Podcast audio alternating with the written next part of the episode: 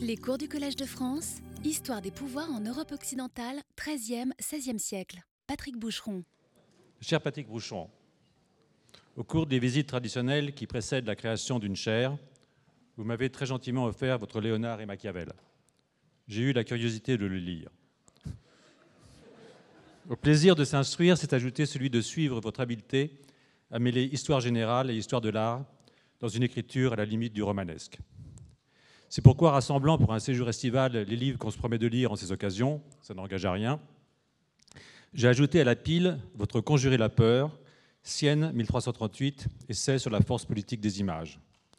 On s'y attarde sur la fresque d'Ambrogio Lorenzetti, les effets du bon et du mauvais gouvernement qui ornent les murs du palais communal de Sienne. J'avais visité ce bâtiment il y a longtemps, et en vous lisant, je me suis rendu à l'évidence, pour reprendre vos propres termes, le visuel l'avait alors emporté sur l'image. Cet essai, où se retrouve le séduisant mélange des genres du Léonard et Machiavel, m'a donné envie de retourner à Sienne, cette fois pour y voir, au-delà du visuel. Comme Brecht le place dans la bouche de Galilée, écarquillé n'est pas voir. À vous lire, on perçoit un évident souci du politique, souci partagé par ceux qui se sentent engagés dans le monde et responsables de celui qu'ils laisseront en héritage. En 1338, dans cette sienne républicaine, la peur à conjurer était celle de la tyrannie menaçante, même si la peste s'en mêla, dix ans plus tard, emportant le peintre et avec lui la moitié de la population.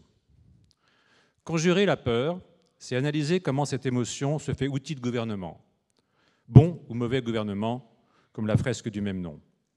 On trouvera cette analyse dans votre récent dialogue avec Corey Robin, publié sous le titre L'exercice de la peur, usage politique d'une émotion, fraîchement publié aux presses universitaires de Lyon. Conjurer la peur, c'est aussi sortir de la culture de la peur, tout particulièrement la peur du nouveau, propagée par ceux qui pensent que c'était mieux avant, avant que, que nous avons bien assez de connaissances comme ça, ou qu'on ne sera jamais assez prudent au point d'aller inscrire un principe de précaution dans une constitution où il n'a rien à faire. On comprendra donc que je vous ai proposé de coordonner le prochain colloque de rentrée du Collège de France en octobre 2016, à quelques encablures d'une élection importante, peut-être décisive. Son terme tournera autour de la question des migrants et de la force d'attraction des pays ou régions qui ont confiance en l'avenir, refusent la peur de l'autre et rejettent le mortifère repliement sur soi. Vous m'avez glissé le mot d'hospitalité, je le reprends à mon compte et vous remercie d'avoir accepté cette charge. Monsieur le professeur, c'est persuadé que vous trouverez parmi nous un milieu favorable à la poursuite de votre œuvre, offrant ainsi au public l'occasion d'ajouter au plaisir de vous lire celui de vous entendre, que je passe la parole à Roger Chartier, qui a porté votre candidature à la chaire Histoire des pouvoirs en Europe occidentale 13e, 16e siècle, et va maintenant vous présenter de façon authentiquement savante.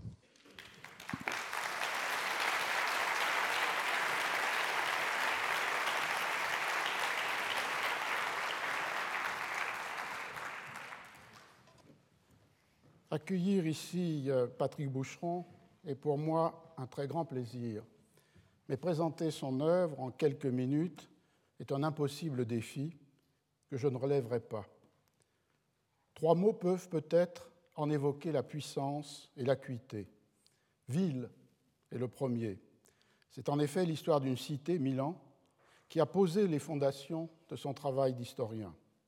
Dans Le pouvoir de bâtir, une thèse devenue livre, Patrick Boucheron a suivi plusieurs histoires de la cité lombarde au XIVe et XVe siècle. L'histoire des mutations du tissu urbain, celle des politiques et des militaires, celle des usages des espaces et des monuments.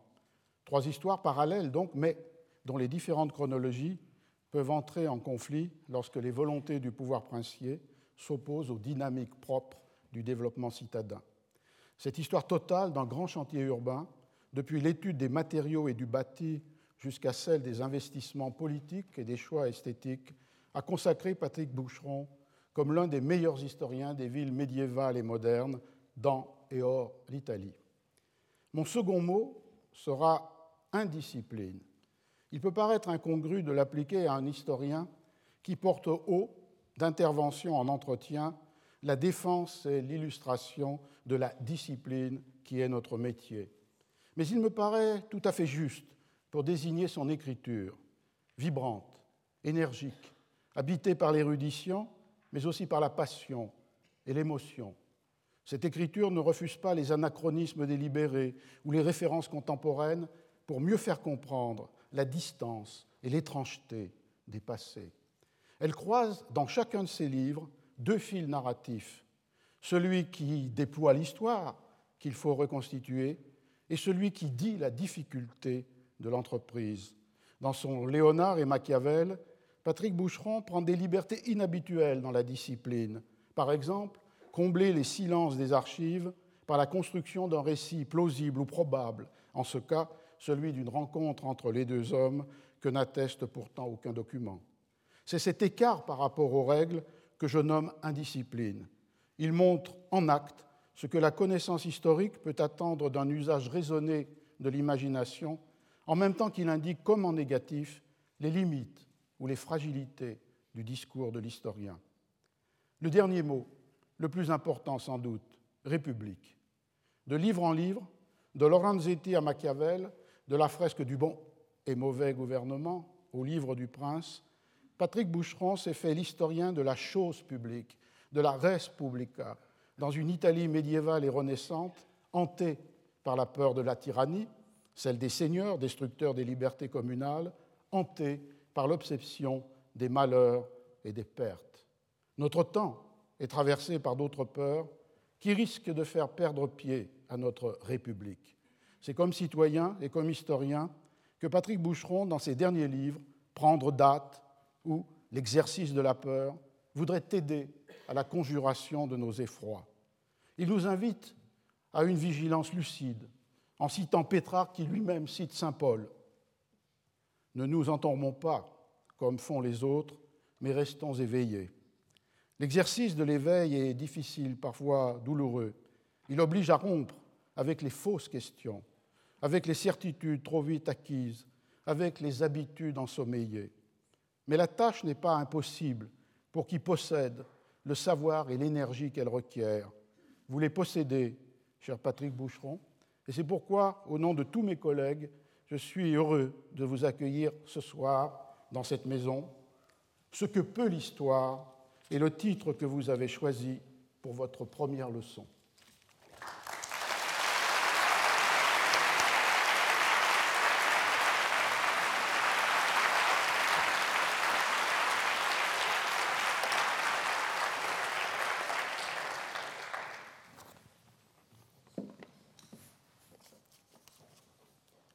Monsieur le ministre, messieurs les ambassadeurs, monsieur le recteur et chancelier des universités, monsieur l'administrateur, mesdames et messieurs les professeurs, mesdames, messieurs, mes chers amis, il y a un mois, je suis retourné place de la République, comme tant d'autres, avec tant d'autres, incrédules et tristes. Le soleil de novembre jetait une clarté presque insolente, scandaleuse, dans sa soudaine indifférence à la peine des hommes. Depuis janvier 2015, comme une houle battant la falaise, le temps passait sur le socle de pierre blanche qui fait un piédestal à la statue de Marianne. Le temps passait, les nuits et les jours, la pluie, le vent, qui délavait les dessins d'enfants, éparpillait les objets, effaçait les slogans, estompant leur colère. Et l'on se disait, c'est cela, un monument qui brandit haut dans le ciel une mémoire active, vivante, fragile. Ce n'est que cela, une ville, cette manière de rendre le passé habitable et de conjoindre sous nos pas ces fragments épars. C'est tout cela l'histoire, pourvu qu'elle sache accueillir du même front les lenteurs apaisantes de la durée et la brusquerie des événements. Parmi les fleurs, les bougies et les papiers collés, j'ai vu une page arraché à un cahier d'écolier. Quelqu'un, à l'encre bleue, d'une écriture sagement appliquée, y avait recopié une citation de Victor Hugo. Depuis la veille au soir, déjà, la toile bruissait de ce nom propre, en plusieurs langues et divers alphabets. Au même moment, un collectif de graffeurs retrouvait dans une vieille locution latine la rage d'espérer, ramenant à la noire lumière d'aujourd'hui la devise parisienne qu'on gravait pour la première fois sur un jeton en 1581.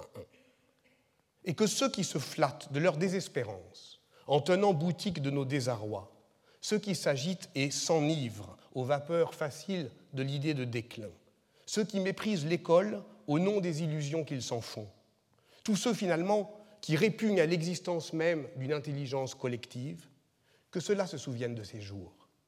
Car la littérature y fut aussi pour beaucoup une ressource d'énergie, de consolation et de mobilisation.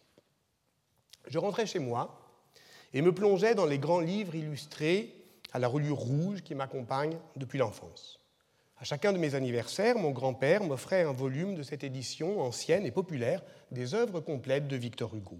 J'y retrouvais en entier La chose vue, place de la République. C'est au troisième livre des Misérables, au premier chapitre intitulé Paris étudié dans son atome, ode aux gamins de la capitale qui raillent et qui règnent. On y lit ceci Tenter, braver, persister, persévérer, être fidèle à soi-même, prendre corps à corps le destin, étonner la catastrophe par le peu de peur qu'elle nous fait, tantôt affronter la puissance injuste, tantôt insulter la victoire ivre, tenir bon, tenir tête. Voilà l'exemple dont les peuples ont besoin et la lumière qui les électrise. Ce qui tient bon, ce qui tient tête, c'est pour Hugo la ville dans ses formes matérielles, dans l'insistance têtue et sonore de ces lieux mêmes. Et l'on reconnaît ici cette vieille idée humaniste, toujours démentie par l'expérience, jamais récusée pourtant, qui consiste à croire qu'un assaut de beauté et de grandeur saura braver la méchanceté du monde. Mais ces formes urbaines ne sont rien sans l'énergie sociale qui les anime, les énonce et les transforme. Elles persévèrent pourvu qu'elles ne se figent jamais. Elles persistent dès lors qu'elles n'insistent pas elle demeure en mouvement. Si l'on veut, bien prêter l'oreille à la familière étrangeté de cette expression, demeurer en mouvement, qui dit tout à la fois ce qui nous habite, nous élance et nous éloigne. Car si Paris représente le monde, tel était le titre de la première leçon que Jules Michelet prononçait au Collège de France lundi 23 avril 1838, c'est parce que, je lis ces derniers mots, tous les peuples affluent pour y puiser les éléments de leur civilisation. C'est le grand carrefour où viennent aboutir la route des nations. Les peuples, les nations, le carrefour des civilisations. Mesdames, Messieurs, rassurez-vous, je ne vous infligerai pas ici ce grand discours du XIXe siècle que la solennité des lieux et la gravité des temps risquent toujours d'inspirer à qui entre dans ces murs. Le geste inaugural de Michelet est si puissant que toute prétention à le répéter ou même simplement à s'en autoriser ne serait que singerie, soit indifféremment puérilité ou sénilité. Or, nous sommes dans l'âge adulte et par conséquent fatigués du prophétisme. Que peut l'histoire aujourd'hui? Que doit-elle tenter pour persister et rester fidèle à elle-même? Telle est la question, grave sans doute, que je souhaite poser aujourd'hui en ces lieux et devant vous. S'y entend peut-être en écho le cri de Spinoza, cette manière d'ontologie qui se dit dans les termes de l'éthique Nul ne sait ce que peut un corps. Pouvoir, qu'est-ce à dire ici? Il ne s'agira pas de réclamer de manière solennelle et martiale quelque chose pour l'histoire. Rétive à sa puissance, elle ne se rend maîtresse de rien. Pas davantage, on ne revendiquera quoi que ce soit pour les historiens. Qu'ils se chagrinent parfois de s'éloigner de l'oreille des puissants ne nous importe guère. Il faudra plutôt se demander ce que peut l'histoire, ce qu'elle peut vraiment, ce qu'elle peut encore, entendez à la fois ce qui lui est possible et ce qu'elle est en puissance. Et maintenant, monsieur l'administrateur, mesdames et messieurs les professeurs, au moment de dire mon immense gratitude pour l'honneur que vous m'avez fait en m'élisant sur cette chaire d'histoire des pouvoirs en Europe occidentale du XIIIe au XVIe siècle, permettez-moi un aveu. J'ai lu vos leçons inaugurales et celles de vos prédécesseurs, jusqu'à vos plus lointains devanciers. Je les ai lus par devoir, désir de bien faire, ou simplement pour tromper mon attente, car j'ai longtemps attendu de comprendre ce que l'on attendait de moi. Je ne cherchais pas euh, l'inspiration, non, je, je m'assurais seulement que j'aurais la patience, l'audace peut-être, l'humilité certainement, pour ne pas manquer la parole qui m'attendait. Et voilà aujourd'hui, sous mes yeux, que reviennent en cortège toutes les émotions qui s'expriment en pareille circonstance. Ce sont l'effroi, mêlé d'une joie féroce, le fait d'être irréductiblement seul et de se sentir pourtant si nombreux, le désir presque animal de fuir au loin pour ne pas y être, et en même temps les mots qui cognent à vos tempes pour vous ramener au désir de s'assembler. La fierté, bien entendu, qui tantôt vous soulève et tantôt vous écrase. La honte aussi, face à un privilège tellement extravagant. L'évidence presque comique du sentiment d'indignité, le passé si lourd qu'il pèse comme un couvercle. Oui, tout cela a été dit cent fois, et pourtant tout cela est strictement vrai, à commencer par la réticence, à commencer. Ne pas prendre la parole, mais se préparer à devenir celui d'où vient le discours, se laissant envelopper par lui, traverser une mince lacune, le point de sa disparition possible. Je lis et relis ces pages inoubliables de l'ordre du discours de Michel Foucault, comprenant que cet ordre est d'autant plus impérieux qu'il n'a pas à énoncer ses commandements. Je les lis et relis fiévreusement car j'y trouve une mise en alerte toujours brûlante qui permet de se, prémunir, de se prémunir contre la violence du dire, de ne pas se laisser griser par sa puissance injuste. Mais qu'y a-t-il de si périlleux dans le fait que les gens parlent et que leur discours indéfiniment prolifère? Où donc est le danger? Où donc est le danger? Telle est la seule question qui vaille aujourd'hui, tant elle appelle une réponse qui risque de nous surprendre, de nous heurter, de nous déplaire. Car les grands périls sont en même temps ceux qui s'annoncent bruyamment par eux-mêmes et ceux, plus inaperçus, que l'on risque de précipiter en voulant les prévenir. La leçon sur la leçon de Pierre Bourdieu peut se dire comme la glose douloureuse de ce passage. Ni cynisme, ni pulsion suicidaire. Le sociologue pensait sincèrement qu'en brisant le charme de l'autorité euh, académique, il n'affaiblissait en rien son régime de vérité, mais bien au contraire le fondait en raison. Car il croyait aux vertus libératrices de ce qui est sans doute le moins illégitime des pouvoirs symboliques, celui de la science, spécialement lorsqu'elle prend la forme d'une science des pouvoirs symboliques. Et s'il disait cela ici même, c'est aussi et surtout parce qu'il ne concevait pas d'hommage plus digne à adresser à une institution entièrement vouée à la liberté que de prendre avec elle quelques libertés. Où donc est le danger? Il me semble qu'une bonne partie de l'œuvre de Roger Chartier se situe là, en ce lieu de rencontre, où il reconnaît ce qu'il appelle également dans sa leçon inaugurale la crainte contradictoire qui a habité l'Europe moderne et qui nous tourmente encore. D'un côté, l'effroi devant la prolifération incontrôlée des écrits, l'amas des livres inutiles, le désordre du discours. D'un autre, la peur de la perte, du manque, de l'oubli. Nous sommes au cœur de la tourmente, car qui ne voit aujourd'hui qu'elle prend deux formes également assourdissantes Celle des bavardages incessants et celle du grand silence apeuré. Nous ne pourrons les affronter que par une conjuration de patience, de travail, d'amitié, d'invention, de courage. Bref, une conjuration d'intelligence qui trouve sa forme dans l'ordre des livres dont je veux défendre la cause. Lire, c'est s'exercer à la gratitude. Celle que je ressens pour Roger Chartier est si profonde et sincère qu'elle ne se peut dire qu'avec les mots que je viens d'employer, travail, amitié, invention, mais comment ne pas ajouter celui de bienveillance, sans laquelle l'intelligence n'est qu'une vilaine manie, et celui de générosité qui, mais vous venez de l'entendre, caractérise sa manière de dire et de faire.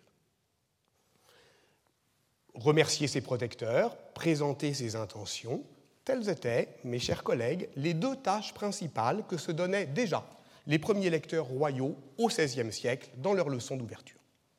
La manière dont les formes antiques du discours d'apparat de l'épideixis parvinrent jusqu'à eux constitue en elle-même une illustration de l'élan humaniste dont le Collège de France ne cesse depuis lors de réactualiser l'ambition, l'énergie et la nécessité. À la rentrée 1534, Barthélemy Masson, dit Latomus, nommé à la chaire d'éloquence latine, prononçait sa leçon. C'était au collège Sainte-Barbe, non loin d'ici, l'institution créée euh, par François Ier quatre ans auparavant, n'ayant pas encore de locaux. Car Guillaume Budet l'avait d'abord voulu comme une encyclopédie vivante, bâtie sur les pierres vives de la parole des maîtres. Budet recommanda l'atomus au roi, né à Arlon, dans la province de Luxembourg. L'atomus enseigna à Trèves, puis à Cologne, à Louvain, enfin, où il fit la connaissance d'Erasme.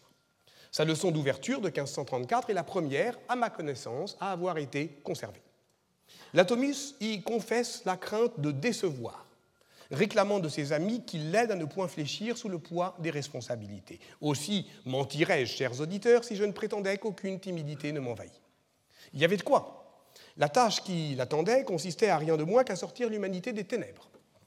Car quelle est l'histoire que raconte l'atomus Celle de la Renaissance, telle qu'alors elle s'invente et s'exalte.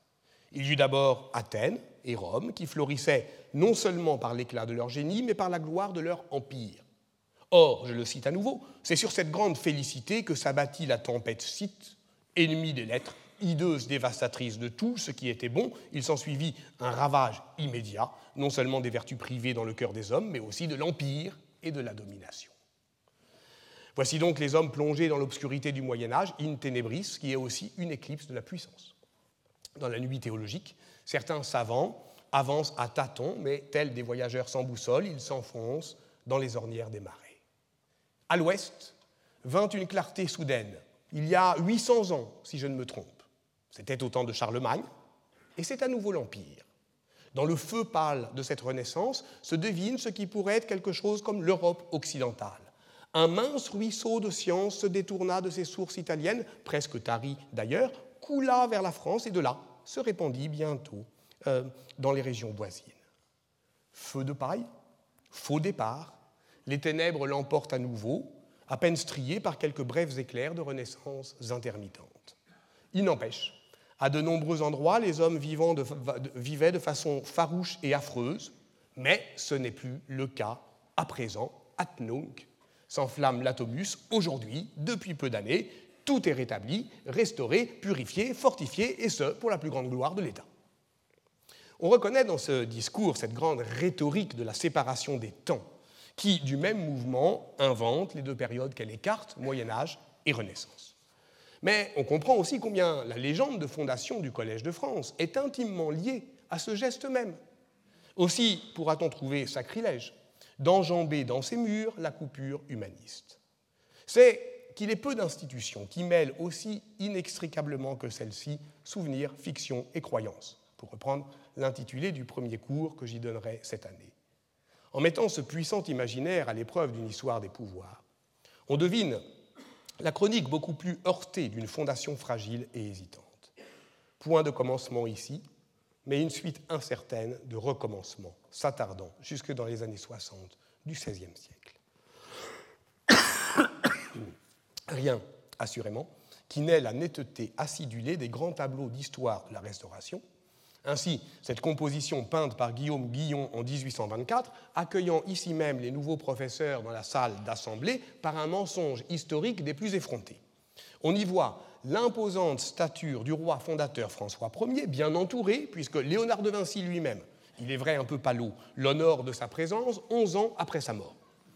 On comprend, à le voir, combien il est difficile aux historiens de la Renaissance, dès lors qu'ils consentent à se définir comme historiens de la, Renaissance, de sortir de l'étouffant huis clos d'Amboise où Léonard, spectre increvable, n'en finit pas d'agoniser dans les bras de François Ier.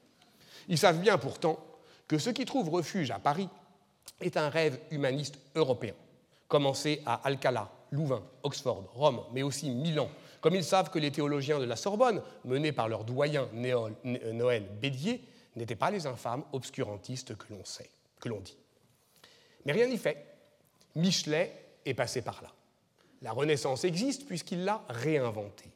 Elle n'existe pas autrement qu'en tant que création poétique, mais en ce sens, elle est irrécusable. Il est très rare que l'histoire, en tant que littérature, atteigne ce point d'invulnérabilité.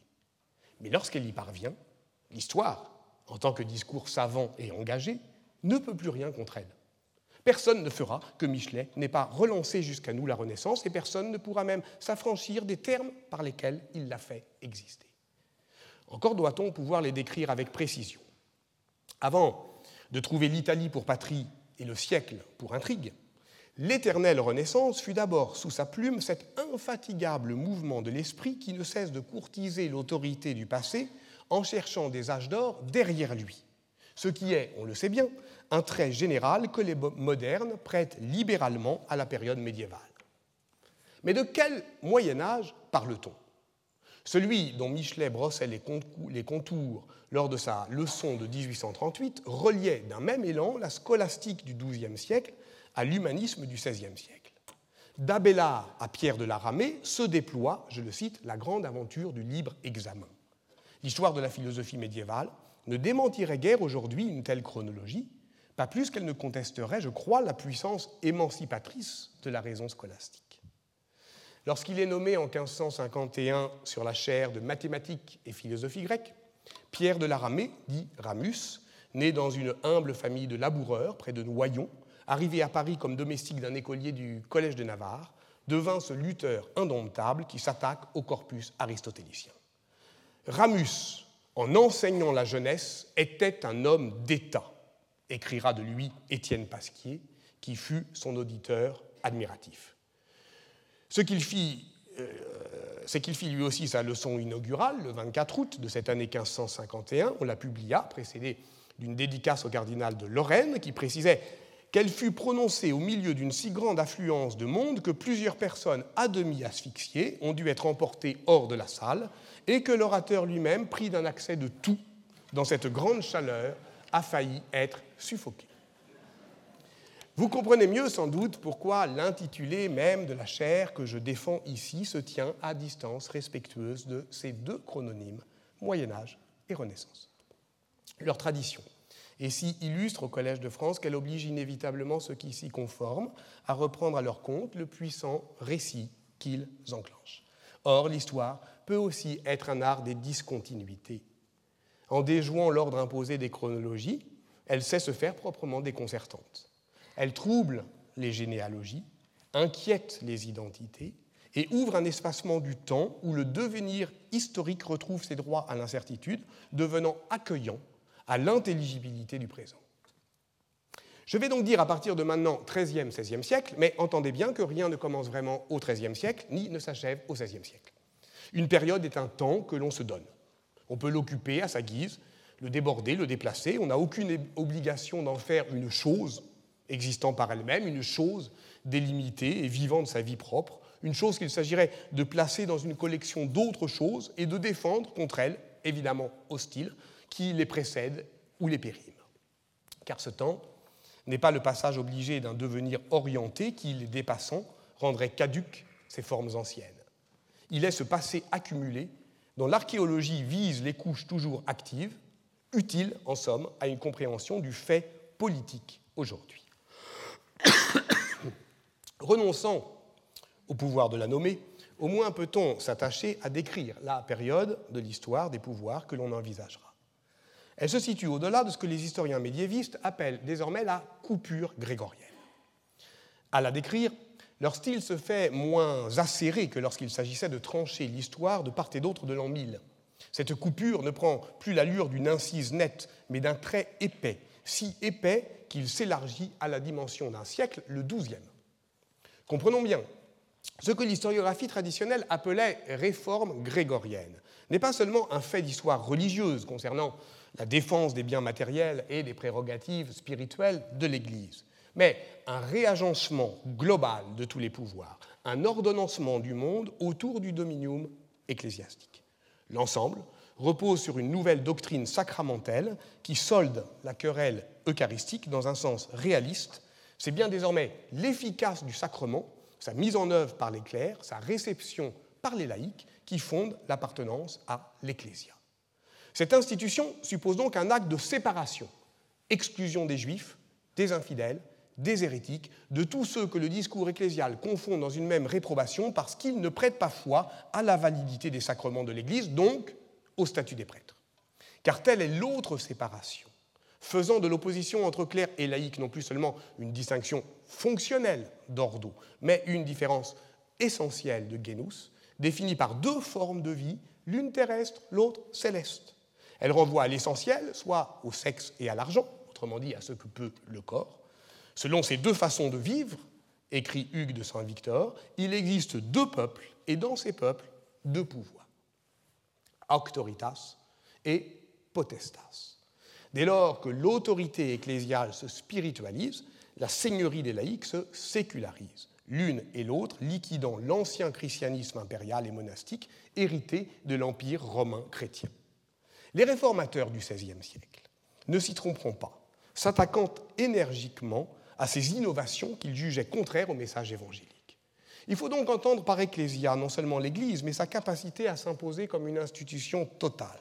Elle fait du christianisme non pas une religion, mais une structure anthropologique englobante et du gouvernement de l'Église une réalité coextensive à la société tout entière. Qui ne voit aujourd'hui combien sont sinistres les idéologies de la séparation? Qui ne saisit désormais les effets désastreux d'une vision religieuse du monde où chacun est assigné à une identité définie par essence. En mettant à jour cette généalogie du régimen, l'art de gouverner les hommes, les historiens ont jeté une lumière sombre et crue sur ce qui constitue encore aujourd'hui notre modernité. S'y devine son noyau insécable, qu'on pourrait volontiers appeler l'énigme du théologico-politique. Elle est le propre de l'histoire occidentale, son reste inassimilable, car nous sommes encore redevables, qu'on le veuille ou non, qu'on le sache ou pas, de cette longue histoire qui fit du sacrement eucharistique la métaphore active de toute organisation sociale. Reposant sur la théologie de l'incarnation, elle informe et contraint l'implicite d'une théorie de la représentation, entendue à la fois dans son sens figuratif, comment agissent les images pour rendre présente l'absence, et politique. Comment s'organisent les institutions pour déléguer le pouvoir des communautés introuvables à des représentants. En ce sens, elle s'écarte des religions de la théophanie qui, comme l'islam, conforment leur théologie des images et leur théorie du pouvoir à cette autre modalité de la manifestation du divin qui est la pure présence. Nous sommes là au plus vif de la coupure théologico-politique occidentale qui est, je le répète, acte de séparation. Orphelin des grands récits d'explication du monde, c'était euh, pour l'époque médiévale euh, le paradigme féodal, les historiens ne doivent pas pour autant se laisser fasciner par les théories de l'ecclésia et du dominium. Leur effort collectif a consisté depuis une vingtaine d'années à solder les vieilles querelles de périodisation interne pour articuler plusieurs transformations sociales autour d'un pli central que l'on peut appeler grégorien et qui recouvre un large XIIe siècle.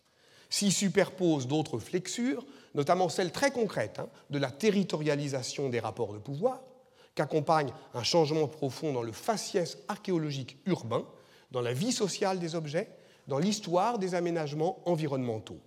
Cette épreuve du réel doit permettre de cadencer les chronologies économiques, politiques, sociales, archéologiques, ce qui est sans doute le grand chantier collectif qui attend les historiens. Comment ne pas dire ici la dette collective qu'ils ont contractée, que j'ai contractée envers Pierre Toubert. Prenant appui sur le concept de renaissance du XIIe siècle, dont, disait-il, le caractère européen est aveuglant, il a proposé ici même une vision dynamique et ouverte de l'Occident méditerranéen, faisant l'histoire de ce moment où la frontière d'équilibre avec l'islam ne s'était pas encore figée en frontière de conquête. En portant son Moyen Âge à la frontière, il accomplissait cette promesse d'histoire totale qui doit être relevée aujourd'hui. L'ambition grégorienne ne saurait donc se confondre avec la réalité politique des sociétés européennes au Moyen Âge, car celle-ci se caractérise dès le XIIIe siècle par une opposition opiniâtre et multiforme à la domination de l'Ecclésia, dont la grande confrontation entre la monarchie administrative de Philippe le Bel et la théocratie pontificale de Boniface VIII n'est qu'un des épisodes les plus spectaculaires. Or, sur quoi porte la confrontation Précisément sur la capacité des laïcs à s'emparer des instruments du pouvoir symbolique dont l'Église échoue à défendre le monopole. Voici pourquoi euh, l'attention des historiens qui travaillent à comprendre la généalogie médiévale de la gouvernementalité moderne s'est déplacée depuis une dizaine d'années. Leurs efforts ont d'abord porté sur la description de l'engrenage étatique l'état de guerre entraîne la nécessité d'une armée permanente, donc d'un impôt qui la finance, donc d'assemblées représentatives qui le justifient. En déportant cette attention vers la compréhension des pouvoirs symboliques qui rendent possibles et pensables ces mutations, les historiens cèdent-ils à une fuite en avant dans l'idéalisme? Je ne le pense pas. Pour avoir eu la chance d'accompagner cette mutation historiographique aux côtés de son infatigable promoteur, Jean-Philippe Genet, je sais que les effets du pouvoir symbolique sont tout sauf symboliques. Ils consistent dans la mise en partage d'un monde de pensée, de valeurs, d'images et d'intentions que l'on peut appeler imaginaire, mais qui accède à une existence concrète dès lors qu'il devient socialement tangible. C'est bien dans ce sens que l'histoire des pouvoirs que l'on proposera ici trouve son origine dans la révolution symbolique initiée par l'Église, mais ensuite capturée par les pouvoirs laïcs. On peut en énumérer les principales manifestations, essor des institutions scolaires, révolution des méthodes d'enseignement, développement conjoint des procédures cognitives de constitution contradictoire de la vérité en droit et en théologie, diffusion de la culture écrite, progrès de l'enregistrement documentaire, promotion des langues vernaculaires, diversification de la fonction des images et nouveau partage du sensible par une hiérarchisation de l'ensemble du système de communication. Autant de transformations lentes qui s'amorcent bien avant, mais n'atteignent leur pleine efficacité sociale qu'au XIIIe siècle, dans un contexte de diversité et de concurrence des pouvoirs. Car, il faut le redire avec netteté, le programme grégorien a échoué. Le pape se voulait doctor veritatis, mais son Église n'est pas une, traversée qu'elle est de tensions et de rapports de force. Et la vérité qu'elle produit court le monde, le vaste monde de l'unité des savoirs arabo-latins. La scientia et la ratio des docteurs s'emparent de cette exigence déchue de vérité, la relèvent, la ressaisissent par le débat et la dispute, la rendant ainsi profuse et diverse, inventive, ouverte.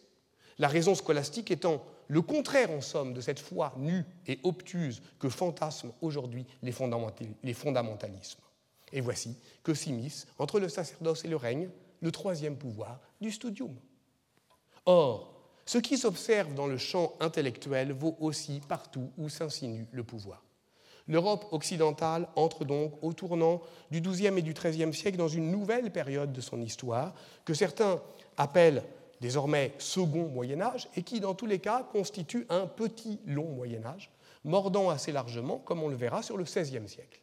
Un autre Moyen Âge, sans doute au sens de Jacques Le Goff, maître joyeux de la dépériodisation, parce qu'il est le temps de la croissance urbaine, de l'expérience communale et du défi laïque.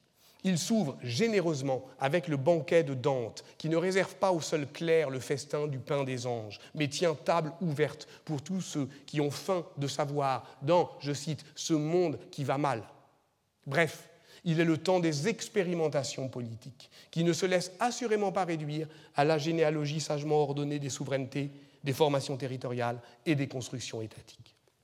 Un temps politique, donc, à la retombée des mirages théocratiques où s'ouvre l'entretemps des expériences possibles. Mais que signifie ici le politique? Il y aurait beaucoup à dire sur ce mot de politique. Pourquoi en faire fatalement le synonyme de superficiel? C'est Marc Bloch qui parle. Il signait ces lignes en 1944. C'était pour rendre compte d'un livre, par ailleurs assez médiocre, sur l'Italie médiévale, dans les mélanges d'histoire sociale, car tel était le nom des annales dans la France occupée. Il n'avait cessé d'y écrire des comptes rendus, humblement, opiniâtrement, comme autant de petites victoires de la probité, qui, il le savait mieux que quiconque, n'évitent pas les grands désastres, mais permettent au moins de maintenir inentamé le nom de l'homme. Il le faisait généralement sous le pseudonyme de M. Fougère. Lorsque paraît la sixième livraison des mélanges d'histoire sociale, ces notices sont signées du nom de Bloch. Il sort de l'ombre, mais parce qu'il est mort. Écoutons donc ce qui devient de ce fait l'un des premiers textes posthumes de Marc Bloch. Il y décrit parfaitement ce que pourrait être une histoire des pouvoirs qui rendrait sa profondeur au terme de politique. Je cite Une histoire centrée sur l'évolution des modes de gouvernement et le destin des groupes de gouvernés, s'attachant à comprendre par le dedans les faits qu'elle a choisis comme les objets propres de ses observations. L'histoire sociale dont il est question ici, ne se ramène pas à l'étude des formes culturelles de la domination. Elle prend certes au sérieux la force instituante du droit et la production sociale de l'État. Toutefois, elle vise moins à analyser des doctrines ou à décrire des appareils de gouvernement qu'à comprendre par le dedans, dit Marc Bloch, les faits et les objets où le pouvoir s'exprime et s'exerce. Car le propre du pouvoir, écrit Michel Foucault dans Surveiller et punir, est de faire advenir une réalité. En fait, le pouvoir produit. Il produit du réel. Il produit des domaines d'objets et des rituels de vérité. L'individu et la connaissance qu'on peut en prendre relèvent de cette production.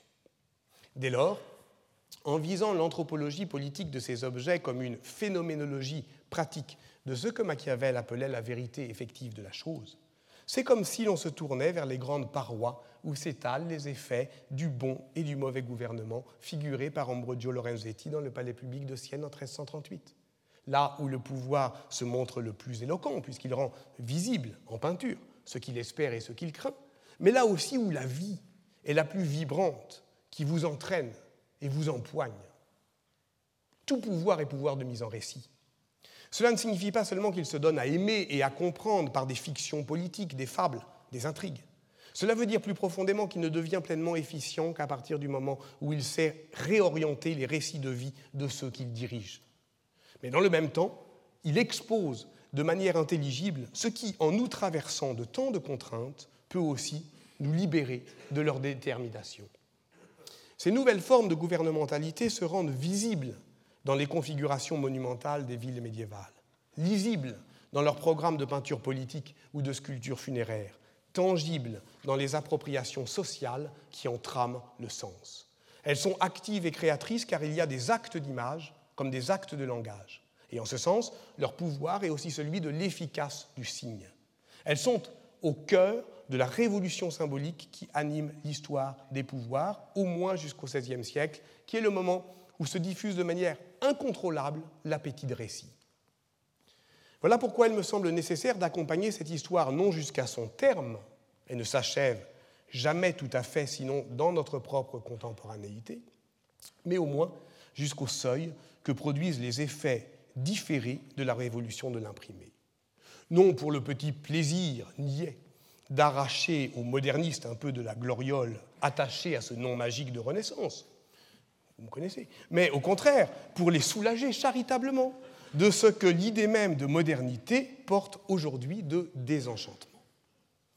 Il en va en somme de la gravité dont Fernand Braudel chargeait l'histoire, qui, je le cite, se trouve aujourd'hui devant des responsabilités redoutables, mais aussi exaltantes.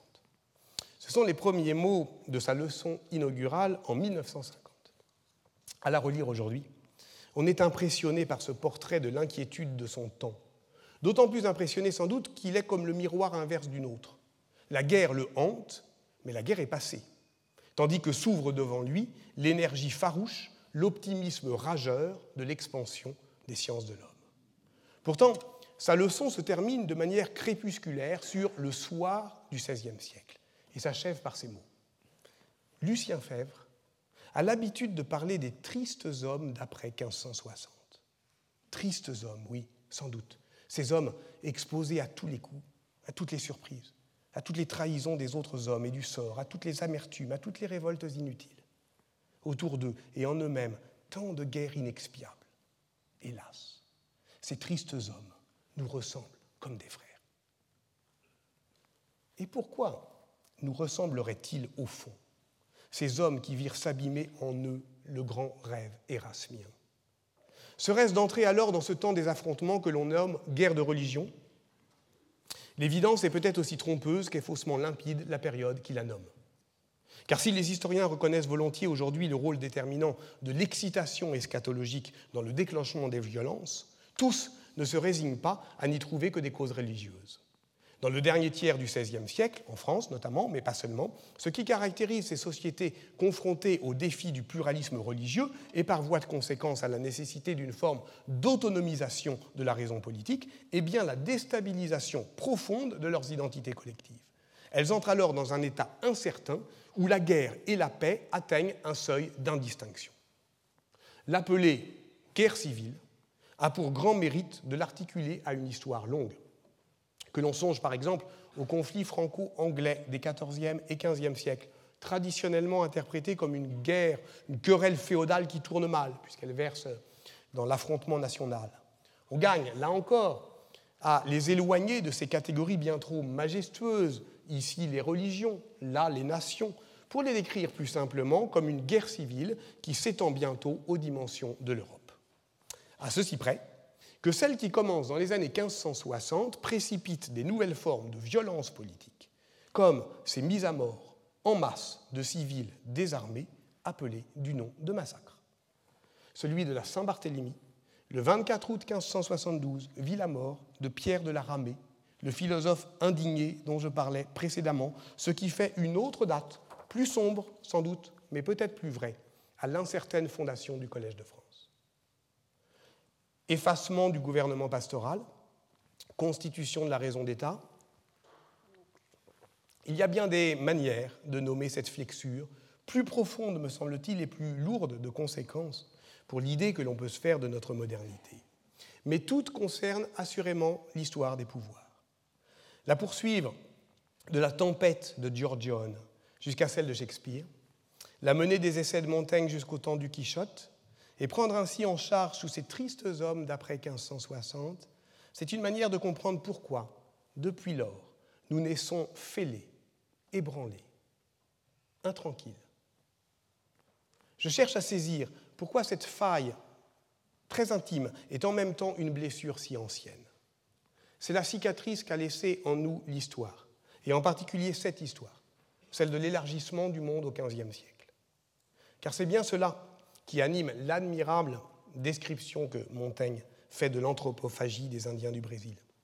Il immobilise tout ce qu'il peut de compréhension ethnographique pour se déprendre de ses préjugés, comparer, relativiser, ce qui revient à admettre que l'on est toujours l'autre de quelqu'un. Mais il ne renonce pas pour autant au pari de l'universel. Alors, il peut dire, oui, ce sont des barbares, mais ils le sont eu égard aux règles de la raison, et non pas eu égard à nous, qui les surpassons en toutes sortes de barbarie. Qui est ce nous? En lui ne vibre nulle émotion d'appartenance. S'il est aujourd'hui meurtri et au total fragilisé par la déplorable régression identitaire qui poisse notre contemporanéité, c'est parce qu'on l'éloigne ainsi de ce qui constitue le legs le plus précieux de son histoire, quelque chose comme le mal d'Europe, soit le sentiment vif d'une inquiétude, d'être au monde qui fait le ressort puissant de sa grandeur et de son insatisfaction. Il n'y a lieu ni d'en être fier, ni d'en avoir honte.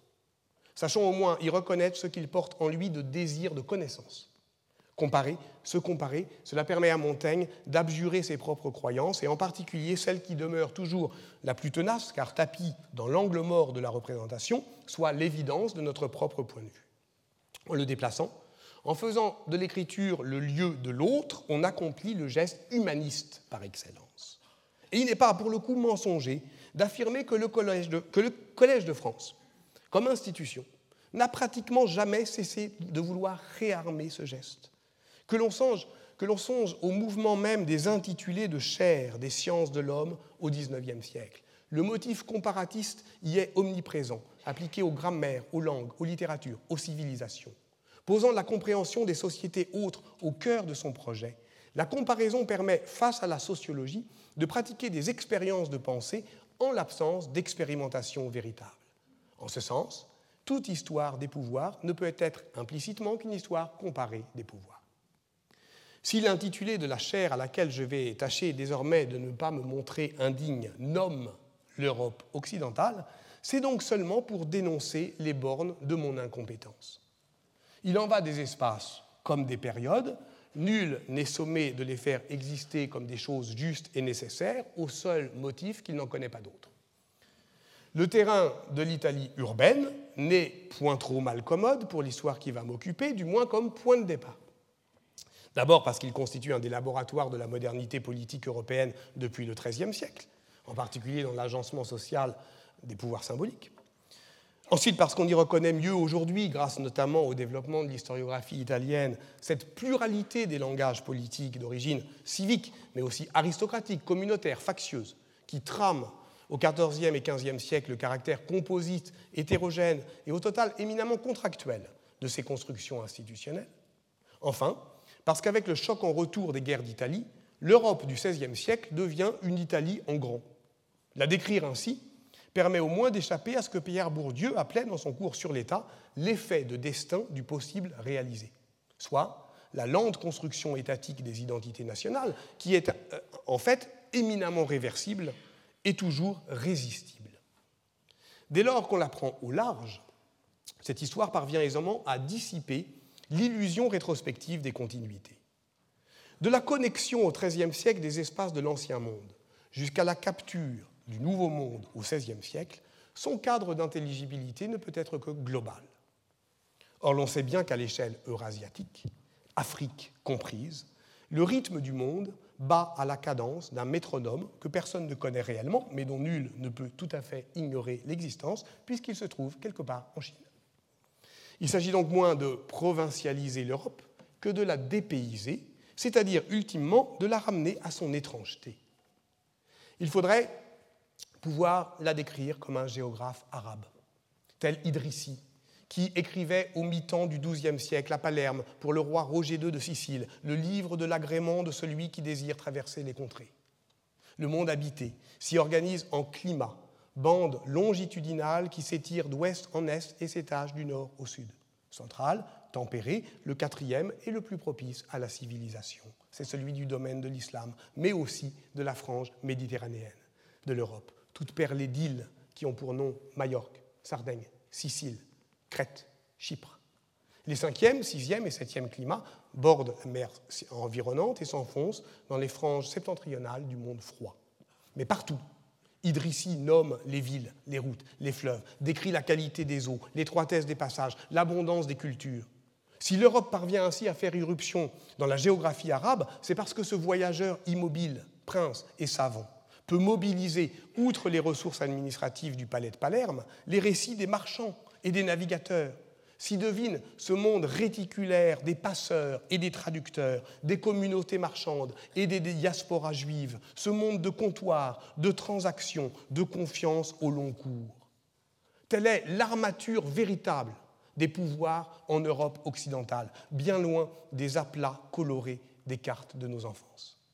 Et quel orgueil mal placé blesserais-je en disant que cette Europe occidentale ne s'intégrait alors au monde qu'en tant qu'elle était une périphérie de l'Empire islamique? Lorsque Ibn Khaldun reprend à la fin du XIVe siècle la description d'Idrissi dans la Mukaddima, introduction à son histoire universelle, c'est justement pour tenter de comprendre ce qui fait dévier le cours de cette étrange Europe de l'histoire impavide des empires. Car enfin, du XIIIe au XVIe siècle, de l'expansion mongole aux conquêtes ottomanes, qui ne voit que la forme impériale domine alors l'histoire du monde. Il faut avoir les yeux rivés sur le destin encore bien étriqué de quelques monarchies nationales pour ne pas comprendre qu'en mains endroits de l'ancien monde, et en particulier en Europe, s'ouvre la potentialité d'un devenir impérial. Certains se réalisent en partie, comme dans les pays germaniques d'Europe centrale, dans les territoires des Angevins, des Plantagenets, mais également en Sicile, en Aragon, en Castille, et il s'en faut de peu que des constructions étatiques que l'on pense à tort providentiellement vouées à la forme nationale, comme le royaume de France, ne cèdent au XVIe siècle à la tentation impériale. Car ce que peut l'histoire, c'est aussi de faire droit au futur non advenu, à ses potentialités inabouties. Voilà ce que signifie dépayser l'Europe. Elle a cessé de décrire le monde en faisant l'inventaire de ce qui lui manque. Mais quel est le manque de l'Europe dans un monde d'empire? Où se trouve le cours aberrant de son devenir? En inversant la charge de la familiarité et de l'étrangeté, on contribue donc à désorienter les certitudes les plus innocemment inaperçues.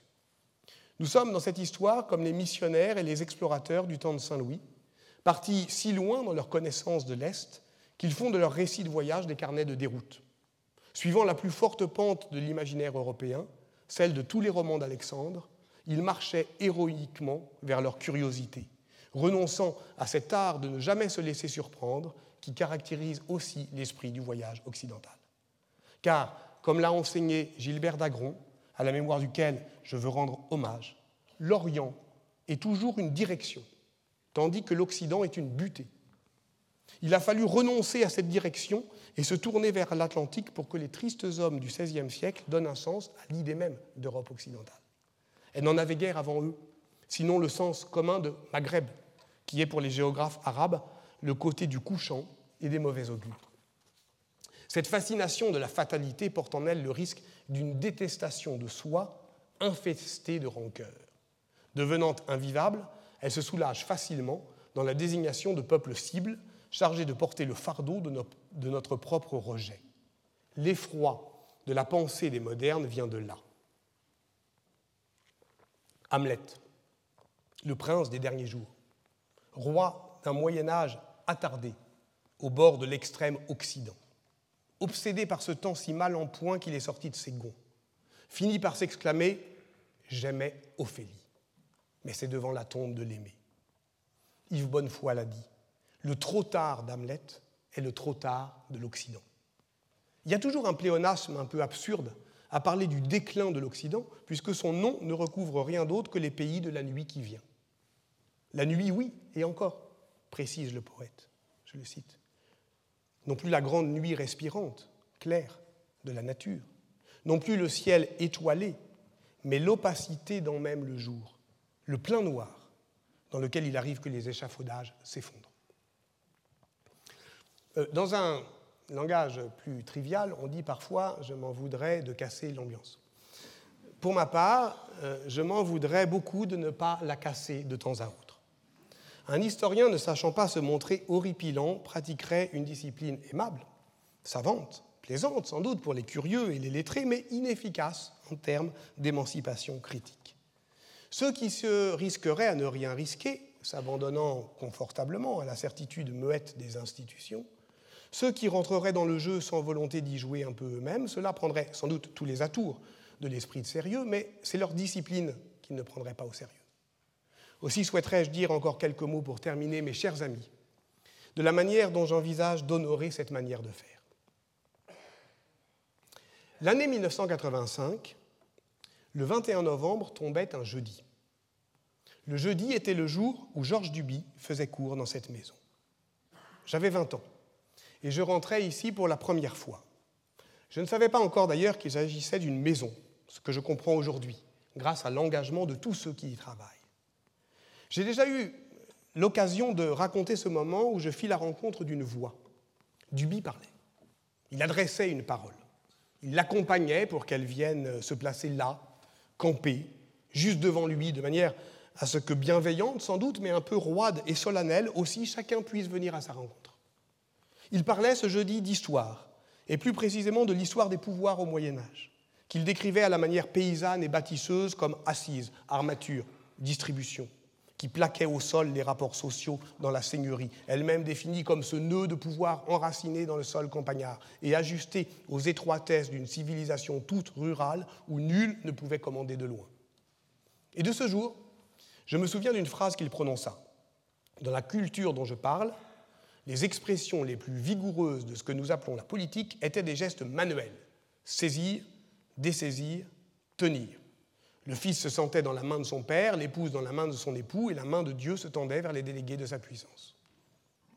Je m'en souviens car elle me marqua, car je la marquais, car bien plus tard je pus confronter les notes que je prenais sur le moment avec celles qu'il avait sous les yeux. J'explorais alors avec Jacques Dallarin les archives de Georges Duby pour comprendre par quelle manigance un peu du grain de sa voix se trouvait encore vivant, mais gelé, dans l'hiver impeccable des livres. Cela, cette première fois, je l'ai déjà dite, mais peu importe d'inaugurer. Il me faut raconter la deuxième fois. C'était la semaine suivante, le jeudi 28 novembre, donc 1985 toujours. Je reviens. Les professeurs étaient à l'époque annoncés par cri d'huissier. À l'heure juste, le cri retentit, mais Duby ne vint pas. Il y eut un léger flottement dans la salle, puis il avança, enfin, hésitant. Mesdames et messieurs, dit-il, je suis bouleversé, je viens d'apprendre la mort de Fernand Braudel. De fait, Braudel était mort la veille, 27 novembre. On a 20 ans, on commence à caresser l'idée de devenir un jour un historien, et on se dit, tiens, dommage, il est un peu trop tard. Winter is coming. Bien entendu, euh, ce n'est pas la grande tragédie shakespearienne. Ma génération n'a rien vécu de grand. Mais disons que c'est contrariant. J'ai longtemps cru que la philosophie n'était que cela, dresser d'un air grave la liste de tout ce que l'on ne peut plus faire, dire, penser, oser, espérer. Nous avons vécu confortablement le temps de la décolonisation de l'empire brodélien des sciences humaines. Il offrait sinon des libertés, du moins quelques facilités. Mais il fut aussi l'âge des grands scrupules. On nous les imposait pour des raisons nécessaires et honorables. N'oublions pas ce coup de froid jeté sur l'inventivité de l'intrigue historienne par ce rappel à l'ordre du réel qu'exigeait la réponse à l'épreuve négationniste. Il serait bien imprudent de ne pas comprendre qu'elle nous requiert encore, et plus que jamais. Elle nous requiert, oui, mais exige également de nous autre chose. Elles exigent que l'on se donne les moyens, tous les moyens, y compris les moyens littéraires, de réorienter les sciences sociales vers la cité, en abandonnant d'un cœur léger la langue morte dans laquelle elles s'empâtent. C'est à une réassurance scientifique du régime de vérité de la discipline historique que nous devons collectivement travailler. Et j'ose la dire scientifique, en ce lieu si singulier qu'est le Collège de France, où se rencontrent à la fois et depuis si longtemps des textes anciens et des objets modernes. Les premiers nous intimant l'ordre de les lire lentement, les seconds précipitant notre désir de répondre au plus vite aux urgences du présent. Pour que les premiers s'accordent aux seconds, il convient de réconcilier en un nouveau réalisme méthodologique l'érudition et l'imagination.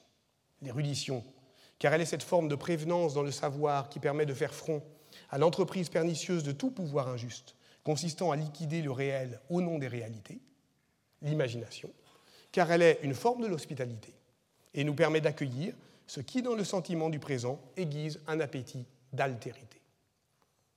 Si c'est cela l'histoire, si elle peut cela, alors il n'est pas tout à fait trop tard. Et pourquoi d'ailleurs se donner la peine d'enseigner, sinon précisément pour convaincre les plus jeunes qu'ils n'arrivent jamais trop tard? Ma chance fut d'avoir de ces maîtres énergiques et bienveillants, des voix fortes et claires, irrésistiblement entraînantes, qui faisaient de l'histoire une science joyeuse et juste. Je veux dire leur nom, car l'un est ici, Jean-Louis Biget, et l'autre n'est plus là, Yvon Thébert. Je veux dire leurs noms, mais je ne peux pas les dire tous, car ils sont trop nombreux et trop chers, tous ceux qui, ici ou ailleurs, à Fontenay-Saint-Cloud et à Paris, hein, ces deux lieux où Daniel, Daniel Roche, auquel j'adresse un salut reconnaissant et affectueux, nous précéda. En Italie ou dans les Corbières, tous ceux donc, collègues, élèves et étudiants, amis, lecteurs, camarades, furent mes maîtres de passage. Si je me suis risqué à évoquer devant vous un souvenir de jeunesse, ce n'est pas seulement parce que je crois qu'on est pour l'essentiel ce qu'on a décidé à 20 ans. C'est parce que je pense qu'on est en tant qu'enseignant, et je veux demeurer ce que j'ai décidé d'être à 20 ans, un enseignant. On est, oui, redevable à la jeunesse. La nôtre, la vôtre, la leur, c'est elle qui nous oblige. Pour elle, on se doit de répondre aux appels du présent. Voici pourquoi, si l'on me demande de choisir entre être démenti demain ou utile aujourd'hui, je préfère ne pas être inutile. Mais dans le même temps, j'espère avoir le courage de décevoir les impatients, trouvant cette douceur inflexible dont parlait Nietzsche pour se tenir à l'écart, prendre son temps, devenir silencieux, devenir lent, et se tendre et se rendre ainsi insupportable à ce temps de hâte et de précipitation qui veut tout de suite en avoir fini avec tout. Je sais pouvoir, pour cela, compter sur tous ceux que j'aime, mes parents et mes proches, mes amis, mes enfants, et celles dont l'inflexible douceur, tous les jours, m'enchante et m'apprivoise. Nous avons besoin d'histoire car il nous faut du repos, une halte, pour reposer la conscience, pour que demeure la possibilité d'une conscience. Non pas seulement le siège d'une pensée, mais d'une raison pratique, donnant toute l'attitude d'agir. Sauver le passé, sauver le temps de la frénésie du présent, les poètes s'y consacrent avec exactitude. Il faut pour cela travailler à s'affaiblir, à se désœuvrer, à rendre inopérante cette mise en péril de la temporalité qui saccage l'expérience et méprise l'enfance. Étonner la catastrophe, disait Victor Hugo, ou avec Walter Benjamin, se mettre à corps perdu en travers de cette catastrophe lente à venir qui est de continuation davantage que de soudaine rupture. Voici pourquoi cette histoire n'a par définition ni commencement ni fin. Il faut sans se lasser et sans faiblir, opposer une fin de non-recevoir à tous ceux qui attendent des historiens qu'ils les rassurent sur leur certitude, cultivant sagement le petit lopin des continuités.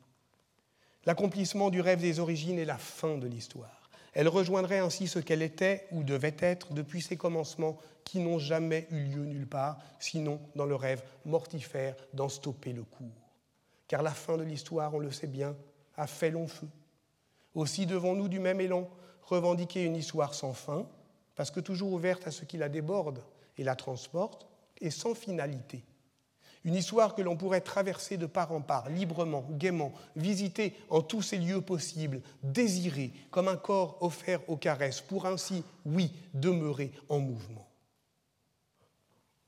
En février 1967, Michel Foucault partait à Tunis pour fuir le bruit médiatique qui avait suivi la parution de Les mots et les choses. Il s'installait à Sidi Bou Saïd, face à la mer. Il écrivait sa conférence sur des espaces autres, cherchait une nouvelle stylisation de son existence, tentait de rejoindre son devenir grec. Il était face à la mer. Il lisait La Révolution permanente de Léon Trotsky, mais il lisait aussi La Méditerranée de Fernand Braudel, et de plus en plus de livres d'histoire. Alors, dans une de ses lettres, il s'exclame L'histoire, c'est tout de même prodigieusement amusant. On est moins solitaire et tout aussi libre. Je me souviens pourquoi j'ai choisi d'enseigner l'histoire. Parce que j'avais d'un coup compris que c'était prodigieusement amusant. Je me souviens combien il me fut en revanche long et difficile de comprendre qu'elle pouvait aussi se déployer comme un art de la pensée. Je me souviens de la solitude et de la manière de lui fausser compagnie, du désir de s'assembler et de se disperser. Je me souviens qu'il y a des temps heureux où la mer Méditerranée se traverse de part en part, et d'autres, plus sombres, où elle se transforme en tombeau. Et alors, à se tenir face à la mer, on ne voit plus la même chose. Tenter, braver, persister, nous en sommes là. Il y a certainement quelque chose à tenter. Comment se résoudre à un devenir sans surprise, à une histoire où plus rien ne peut survenir à l'horizon, sinon la menace de la continuation. Ce qui surviendra, nul ne le sait, mais chacun comprend qu'il faudra, pour le percevoir et l'accueillir, être calme, divers et exagérément libre. Je vous remercie.